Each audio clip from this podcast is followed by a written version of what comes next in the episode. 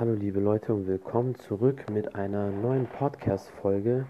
Diesmal sehr direkt, sehr schnell am Start und zwar mit dem Thema UFC 246. Ein kurzes Statement dazu zum Event, wie es war, zu den Kämpfen und wie es äh, vor allem mit Conor McGregor und Cowboy Cerrone weitergeht. Also das Event war in Las Vegas, war natürlich ein Mega-Event, wie viele sich auch vorstellen. Das, äh, die Las Vegas-Events sind meistens groß auch von der Veranstaltung, von den Einnahmen.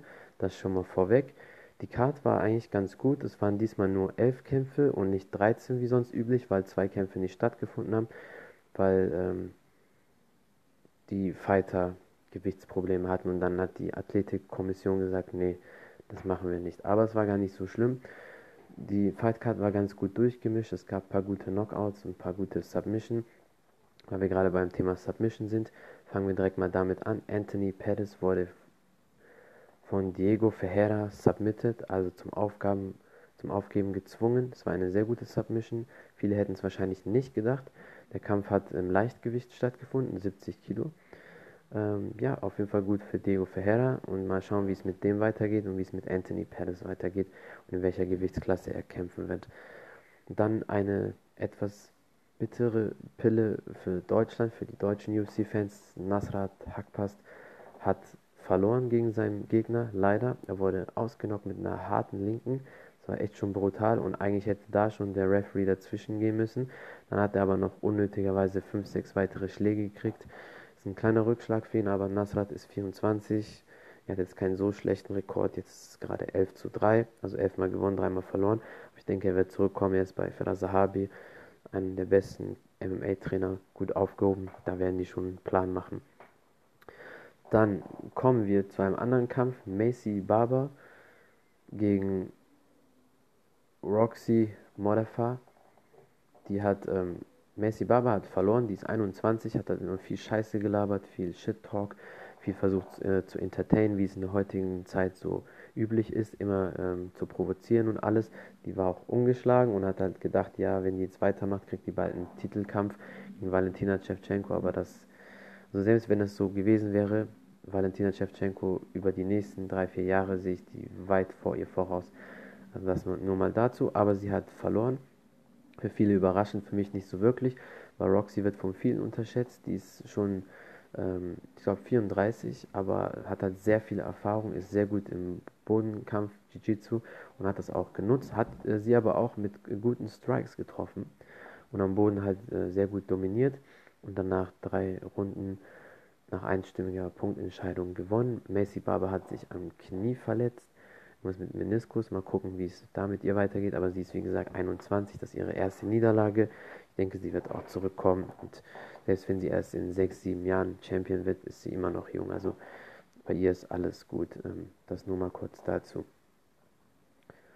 Dann, äh, weil wir eben über Submission gesprochen haben, ähm, Alexander Oliniak, der Russe, der ist schon vier Dekaden, vier Jahrzehnte äh, im MMA-Geschäft dabei und hat Maurice Green eine gute Submission gegeben. Das war auch ein super Kampf.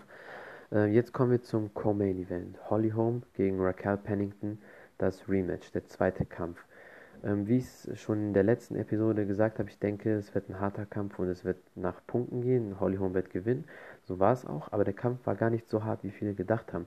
Raquel Pennington hat viel versucht zu clinchen und Holly Holm gegen Cage, gegen Käfig zu drücken und Holly Holm war entgegen der Erwartung vieler Leute doch stärker als Raquel Pennington. Also sie hat ja auch mehr Muskeln, das sieht man.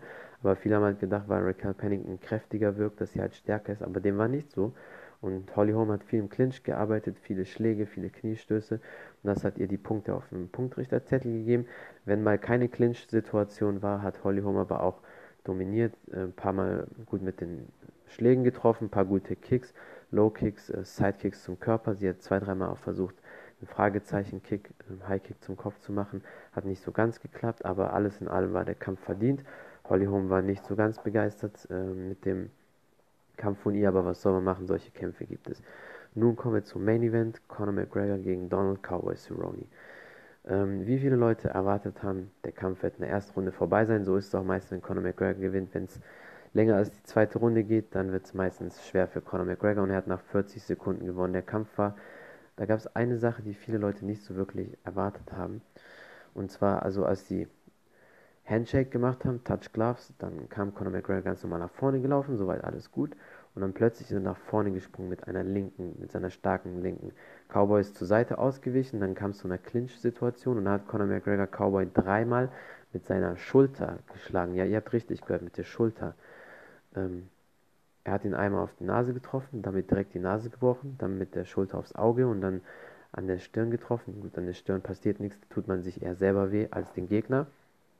Und ja, dann war soweit alles okay, aber nach 10 Sekunden waren halt schon die, war die Nase halt schon vom Cowboy gebrochen. Dann ging es ein bisschen weiter. So, äh, beide haben sich hin und her bewegt. Dann hat Cowboy einen Highkick versucht bei Conor McGregor zu machen. Conor hat den geblockt. Ähm, zwei Sekunden später hat Conor McGregor mit links einen Highkick gemacht. Cowboy genau getroffen. Cowboy war dann so ein bisschen wackelig auf den Füßen und dann hat er weiter nachgesetzt mit einem Kniestoß, ein paar Schlägen und dann war Cowboy am Boden. Dann ging das so 10, 12 Sekunden weiter und nach 40 Sekunden wurde der Kampf beendet. Ja, richtig gehört, 40 Sekunden. Und ja, schön für Conor McGregor auf jeden Fall, dass er wieder zurück ist und gewonnen hat. Für Cowboy natürlich scheiße. Ähm, aber das war jetzt nichts außer diese Schulter. Ähm, Strikes, die Schulterschläge war jetzt nichts wirklich Besonderes dabei, wo man sagen kann, okay, Conor McGregor ist sehr gefährlich jetzt für die 170 Pfund Klasse, also die 77 Kilo Klasse, dass er irgendwie eine Bedrohung für Jorge Masvidal wäre oder Kamaru Usman, den Champion. Ähm, dann auch hat er in seinem, danach hat er auch in seinem Interview gesagt, alle können eigentlich kommen. Er fühlt sich sehr gut in dieser Gewichtsklasse. Nur mal so zur Erinnerung, Conor McGregor hat ja schon zweimal in der Gewichtsklasse gegen Nate Diaz gekämpft, einmal verloren und danach Punkte gewonnen. Ähm, ich denke mal, er wird auch dort bleiben, bis auf den Fight gegen Habib. Er versucht dann natürlich den Titel zurückzugewinnen. Ob er es schafft, ist die Frage. Ich denke eher nicht. Das wird zumindest sehr schwer, weil Habib, ähm, Grappling ist einfach zu dominant für ihn. Aber mal schauen, wie es weitergeht. Und das soll auch ein Megakampf dann werden, weil beide sind mittlerweile Megastars. Und es wird dann auch so ein Weltevent. Dana White hat das auch verglichen wie zum Beispiel Mohamed Ali gegen George Foreman oder Joe Frazier. Und so sehe ich das auch. Mal gucken, wie es jetzt mit Conor McGregor weitergeht, ob als nächstes der Habib-Kampf ist oder Jorge Masvidal, weil äh, Habib kämpft ja im April gegen Tony Ferguson für den Titel und dann ja, könnte eigentlich, dann braucht er, dann ist ja auch bald Ramadan, dann wird ähm, Habib auch eine Auszeit nehmen, dann wird er, denke ich, wahrscheinlich erst im September wieder kämpfen. Entweder wartet Conor McGregor so lang, was ich aber diesmal nicht glaube. Vielleicht versucht er dann doch gegen Jorge Masvidal zu kämpfen oder Kamaru Usman. Aber ich denke, beide würden Conor McGregor definitiv besiegen. Kamaru Usman ist viel stärker als Conor McGregor, hat mehr Power und ist im Wrestling natürlich viel dominanter. Jorge Masvidal ist auch gut im Wrestling, aber ich glaube, vielleicht kann Conor McGregor damit gut mithalten, aber Jorge Masvidal ist schneller, hat präzisere Schläge und ein besseres Boxen. Ähm, aber das wird auf jeden Fall ein interessanter Kampf. Mal schauen, wie es mit Conor McGregor weitergeht. Ja, und mit Cowboy, also Cowboy 36, ich denke, er wird locker noch 4-5 Jahre kämpfen. Aber ich wünsche mir auf jeden Fall für Cowboy, dass er mal eine Auszeit nimmt, mindestens bis Mai oder am besten bis Juni keinen Kampf macht und dann wieder, ich denke, dann wird er auch wieder gewinnen. Ähm, ja, Cowboy ist einfach eine Legende und ich denke, da kommen noch einige Siege. Ja, das war's äh, zu meinem Fazit zum äh, UFC-Event. Ich hoffe, es hat euch gefallen. Vielen Dank fürs Zuhören, für den Support immer. Dankeschön und für die ganzen positiven Bewertungen. Und ja, bis zum nächsten Mal.